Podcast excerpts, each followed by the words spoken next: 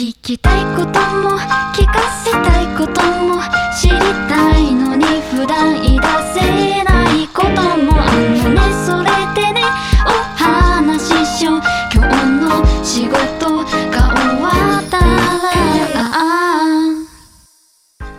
トライバルメディアハウス公式ポッドキャスト、え仕事が終わったので、えー今回は森、松井、杉山、高品でお送りします。えー今回のテーマはですね、おすすめのホテルについてで話していきたいと思います。さあ、そしたら、じゃあまず、まあ、いつも通りですけれども、自己紹介の方ですね、お願いしたいと思います。じゃあ、松井さんからお願いします。はい、えートライバルメディアハウスマーケティングデザイン事業本部マーケティングソーシャライズ部の、えーリードシニアの松井と申します。よろしくお願いします。お願いします。なんか、あの、ホテルに関して、今日の意気込みとかありますか？意気込み。意気込み？なんだろうな。私に掘って、取ってホテルとは？私にとってホテルとは難しいな、これ。えーとね 使い方によって違うんですけど、主におたかつをする時の遠征で使う場合は、もう本当に利便性と価格で、癒しを求める場合は僕は温泉です。はいありがとうございます。はい。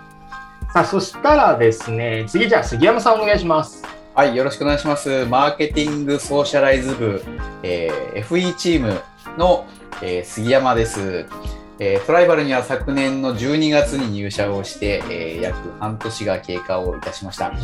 えー普段の業務はですね、えーメーカーさん、えーナショナルクライアントさんの、えーソーシャルメディアの運用などをさせていただいております。えーホテル、たくさんこれまで泊まってきましたので、今日はいろいろお話ししたいと思います。よろしくお願いします。お願いします。楽しみですね。そしたら、えーっと、高階さんお願いします。はい、私はマーケティングデザイン事業部ソーシャライズデザイン部に所属するプランナーの高階真紀子と申します。私は2020年に新卒で入社して、入社歴は今3年ぐらいです。で、えっ、と、ホテル好き、強いメンバーが今集まってるんですけど、まあ、今日この中で言うと私は経験値はすごい低いかなみたいなところは思っていて、まあ、皆さんから たくさん情報を得るのが楽しみっていうところと、まあ、自分は自分でちょっと変わり種のホテルとかを共有できたらいいなって思ってるので話すのも楽しみにしております聞く人にも楽しんでもらいたいと思いますありがとうございます。まあ、ホテルの経験値っていうものがあるのかっていうところはありますけど、よろしくお願いします。はい。結構高階さんは割と本当に変わり種のをいろいろと用意してくれてるので、ちょっといろいろと聞ければと思います。じゃあ最後僕ですね、森から森の自己紹介簡単にさせていただきます。えっ、と、マーケティングソーシャライズ部のソーシャライ、えー松井さんと一緒の部署にいます。えっ、と、森です。えー 横文字が多いんでね、覚えられなくて、えー森と申します。えっ、と、まあ、えっ、と、仕事としてはディレクターという肩書きでやらせてもらってます。いろんな、まあ、えっ、と、SNS の運用とか、えーまあ、企画から、そうですね、戦略立案、企画、運用っていうところまで、まあ、やってたりしますね。で、えーまあ、ウェブサイトだったりとか、そういうところも、ね、経験があるので、そういったところとか、まあ、広く遊撃部隊みたいな感じで動いてることが多いかなという感じですね。はい。ホテルですけれども、僕は結構、あのーなんでしょう一人であそあのホテルに泊まることが、一人で泊まる、一人でというか、まあ、週末にフラッと面白そうなホテルに泊まるみたいなことも多かったりするので、まあ、なんかいろいろツイッターに流れてくるホテルの情報とか集めていってたりします。ちょっと今日はいろいろと、本当に、まあ、事前にあの皆さんにホテルのリスト作ってもらったんですけど、結構いろんな種類のがあるので、いろいろとお話できればと思います。はい、じゃあ、えー改めまして皆さんよろしくお願いします。よろしくお願いしよます。ろしくお願いします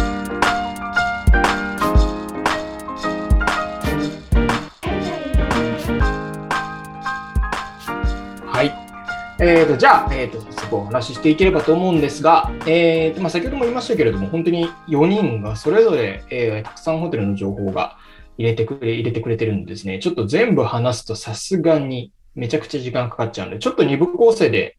お話ししようかなと思います。で、まあちょっと前半にですね、あの、まあ前半にというか、えーとまあ、ホテルに行っても結構レンジがあるので、まあ前半に割と、割と、なんですか、手軽に泊まれるビジホビジネスホテルだったりとか、えーと、カジュアル系な旅館とかホテルとかそういうのを話して、後半にちょっとリゾート系な特別な日に泊まるようなところのお話をしていければなと思っております。さて、えー、そしたら、ちょっとじゃあ、割とカジュアルめのホテルのお話をちょっと最初にしていければと思うんですけど、松井さん、あの、結構遠征とかで使うって、結構利便性とかも重視してみたいなところもさっき話されてましたけど、なんか松井さん、その観点で結構最近良かったなみたいなホテルとかありますか？えっと、もう僕は、あの、基本ライブとかで全国いろいろ遠征するんですけど、えっと、その時はもう決めてましてですね、うんうんうんもう、えっと、東横インなんですよ、僕は。おーえ、もうビジネスホテルの中でいろいろあるけど、確実に東横インって決めてる、確実に東横インっていうか、もうここ多分、ビジホ使うのは東横イン以外、ここ3、4年使ってないかもっていう。あ、そんなになんだ。何がいいんですか？えっ、とね、一番大きいのは、まあ、いろいろビジホを、まあ、一時期泊まってたりとか、遠征の時に変えたりしてたんですけど、あの、なんだろう、バランスがいいんですよ、ここの宿はバラン。ス。って何かというと、なんか安すぎると、ちょっとやっぱ汚かったり、部屋の匂い、匂いがしたり、壁が薄かったり、ありますね。立地が悪かったりっていろいろあるじゃないですか。うんだからその中で東横インは、なんか、綺麗だし安いし、なんか、どの場所行っても、あの、部屋全部一緒なんですよ、デザインが。向きが逆とかはあるけど。はいはいはいはい。その辺のその安心感と安定感で、なんかホテル今回汚いかったら嫌だな、みたいな不安とかが一切ない形で、全国割とどこでも行けるし、かつ、なんか繁華街とか駅に近いっていう風な立地があるので、あとライブ会場にも割と近いみたいなのがあって。あの、東横インをね、愛用するようになってしまったっていうとこですね。あれですかね、そのいい意味で期待通りというか、その、なんですか、エエブリデイ同じクオリティを出してくれる。そうそうそうそうそうそうそう。あの、悪いところを言い出すと結構きりないじゃないですか、ホテルとかの。えっ、ー、と、そんな中で、やっぱりその、バランス？ここだったらまあ許せるわっていうちょうどちょうどすべてがえっ、ー、とんていうの9大点以上なんですよちょっと上ぐらいなんですよ、全部60点みたいな感じ。はいはいはいはいはい。だそれと値段を加味したら、うん。まあここいいだろうっていうぐらいの。まあここいいだろうって。そうそうそうそうそう。であとなんか10泊すると1泊実質無料になるんですよね。うん。ポイントで。連泊じゃなくてってことですよね。連泊じゃなくて、10はいはい回利用したら、なんかチェックインのために QR コードみたいなんで、会員証に利用をやっていくと、まあ、えっと、10ポイント、1ポイント貯まるんですね、1泊で。で、それがはいはいはい10ポイント貯まると、1泊分ぐらいの、えっと、金額を値引いてくれるんですよ。うーん。それいいな。そう。東横インはそう会員グレードみたいなのはあるんですか？そういうのはないんですか？会員グレードはないんですよ。なんか何泊しようと多分グレードはそんなに上がんないっていうのも逆によくって、うんそう。あ、そうかそうか。だから頑張って止まんなくてもいいっていう、そそういうなんかそうそうそうとこも。で、あと、なんか遠征するときってね、結構、あの、まあ、コロナの時特に、なんか直前で公演中止みたいなことが結構ありますね。ありますねじゃないですか。うんで。それが東横インの場合、これは多分あんま良くない部分かもしれないけど、東横インの場合、結構直前までキャンセルができるっていうメリットが実はあって、あの会員だったらね、えー、と前日まであのキャンセル費かからないんですよ、うん東横インってうんうんうん。でそういうのがあるから、もうなんかとりあえずイベントごとがある日は、そのイベント会場から一番近い東横イン押さえとこうができるんですよ。うんで結構数か数ヶ月先みたいな、まあ、た例えば、なんかあの地方のライブイベントで、あのなんだろう、名古屋球場でアクアのライブがありますってなったら、名古屋の大体繁華街の、えーっと美味しいご飯屋さんとかがありそうなところの真ん中に東横イン、まあ、大体立地であるので、そこに泊まって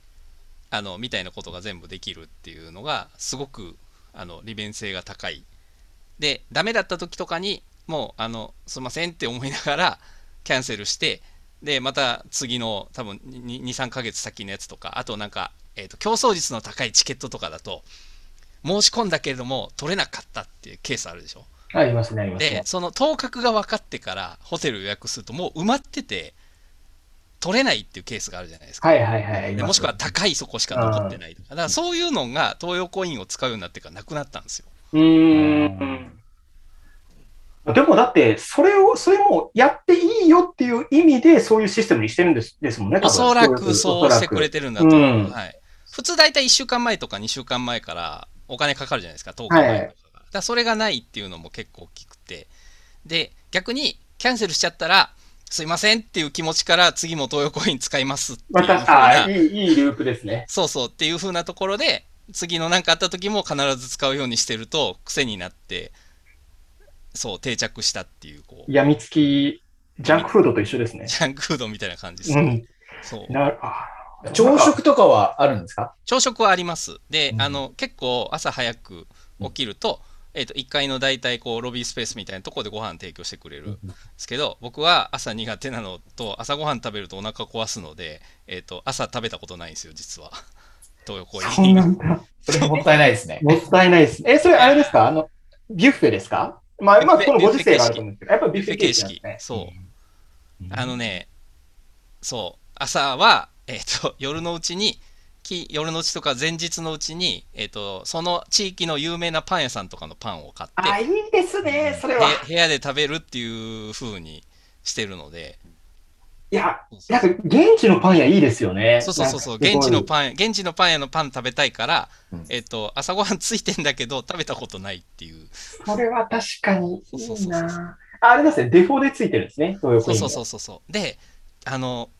これはね、裏技かもしれないですけど、えっ、と、1時間1000円でチェックアウト時間ずらせるんですよ、後ろに。はいはいはい、ありますだからね。通常のチェックアウトだと10時なんですけど、もうどうしても眠いとか、えっと翌日予定が結構遅めにあるとかっていう時11時とか12時ぐらいまで、まあ、1000円、2000円ぐらい積んで、えっとまあ、外行っても、なんだかんだ時間潰すってなったら、あの喫茶店寄ったりでお金使うじゃないですか。だからそれ考えたら、1時間余分に寝るみたいなのができるのが、東横イン、その強みがあって、うーん。っていうのが、すごくいろいろ遠征カスタマイズが慣れてくるとできるようになるっていうのが、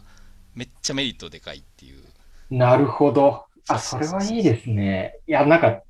慣れてる感じがすごいですね。松井さんもそもそも。いや、もうだって、ライブのたびに東洋コイン使ってるから、うんうんうん本当に。ちなみに結構、あれですか、いろいろ選びましたか？えっ、とね、そうですね、例えば、名前出していいのかな、道民さんとか、全然いいでしょ。あの、ススーパー、スーパーホテルさんとか、えっ、と、そういうホテルチェーンいろいろあるじゃないですか。はい。えーとアパホテルとか、いろいろ、まあ、使って、まあ、アパとかは結構綺麗めだし、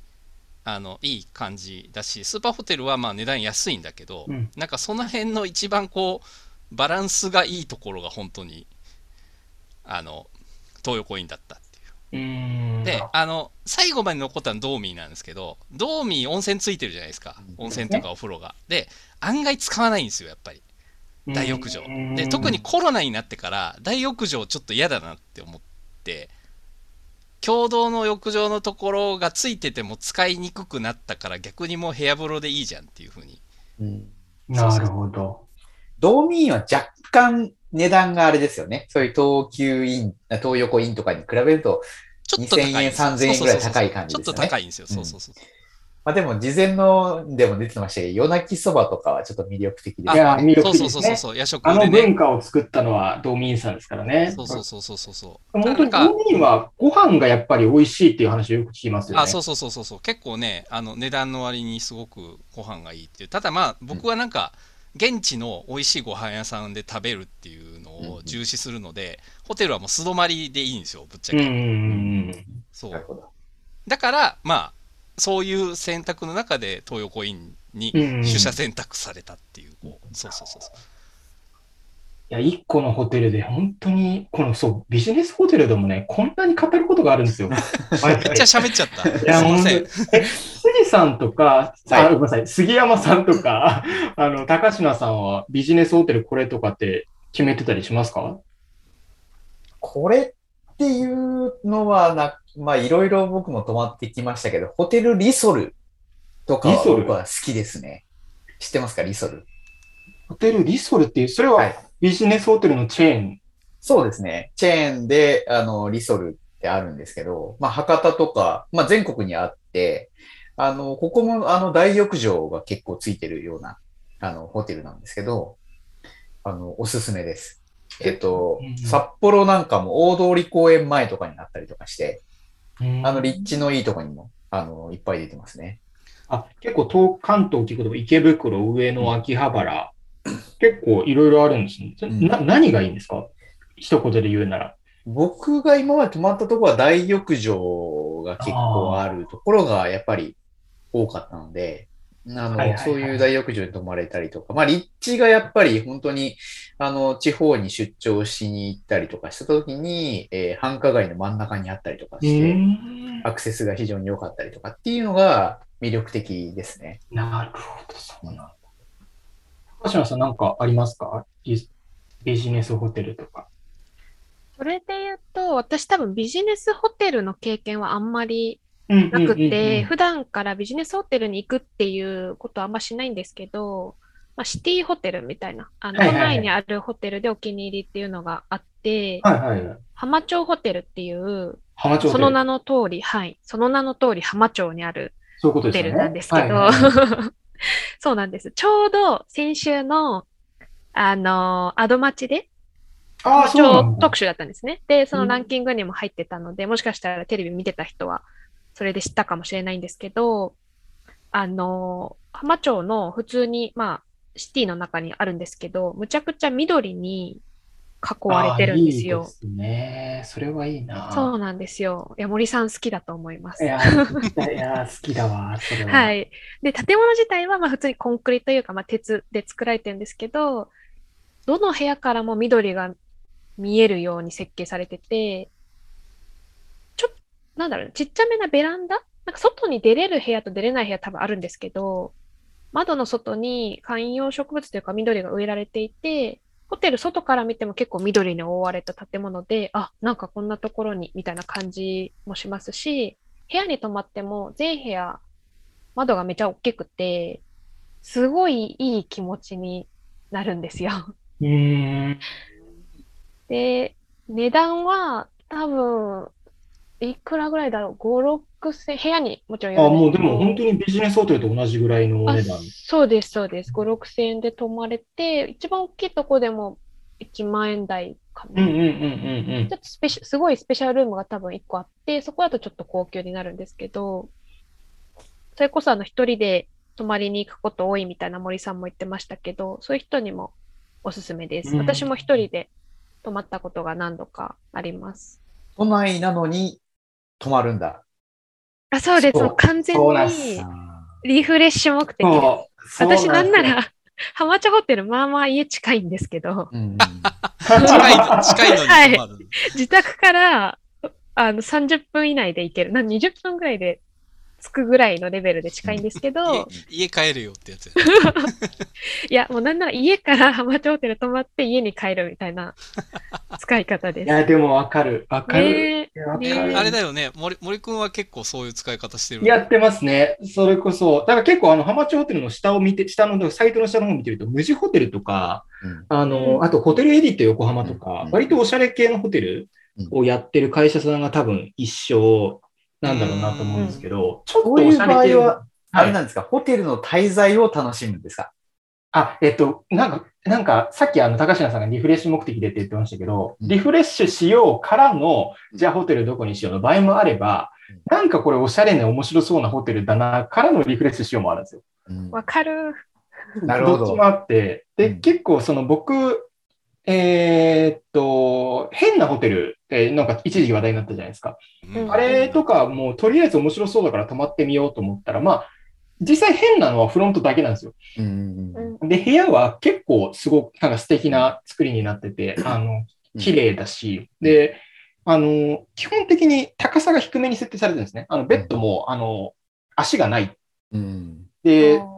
すねぐらいの高さまでのベッドなんで、うんもうそのまま、フロアベッドだ。そうフロアベッドですね。そのまま寝寝転べるみたいな、な作りになってたりとか、なんかそれも面白いなっていうのとかも。なるほど。そういうホテルのそのはい泊まり方でも、まあ、勝彦さんと僕は何か目的があって、目的地のホテルとしての滞在の仕方があ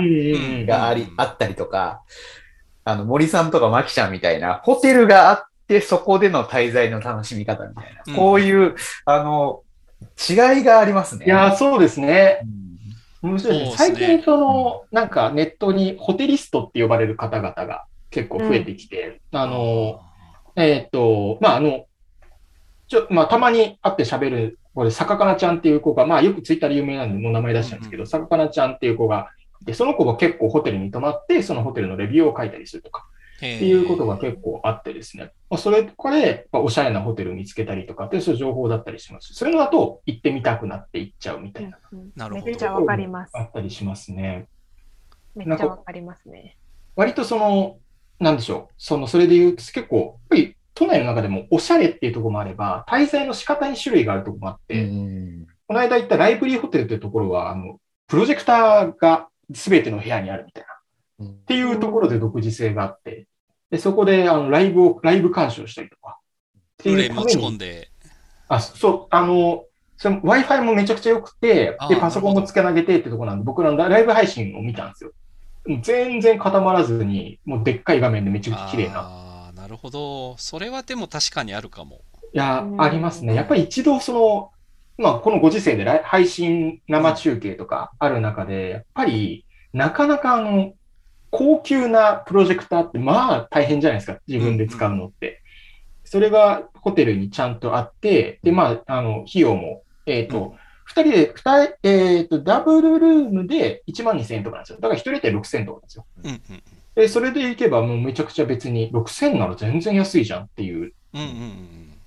っていうところもあったりあでもするんでなんかあの、ライブのチケット落選した時に、せめて空気が味わいたいから会場の近くのホテルで配信をあり見るますよね。ムーブは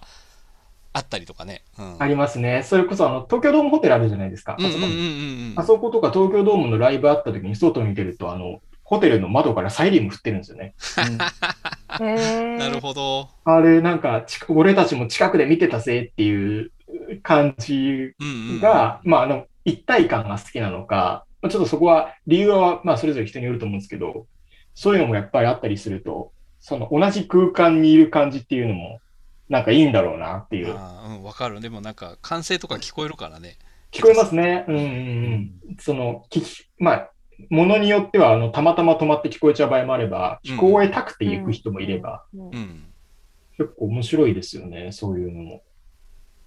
結構ね、あの、ビジネスホテルとカジュアルホ、カジュアル系というか、ビジネスホテルか、そうじゃないかの、ね、なんか、なんていうんですか、その、壁というかっていうのも最近結構なくなってきてるなっていう感じはうんうんうんうんで、ビジネス系のお値段ですげえいいホテル泊まれるとかも結構増えてきうんましたもんね。うんうんうんうん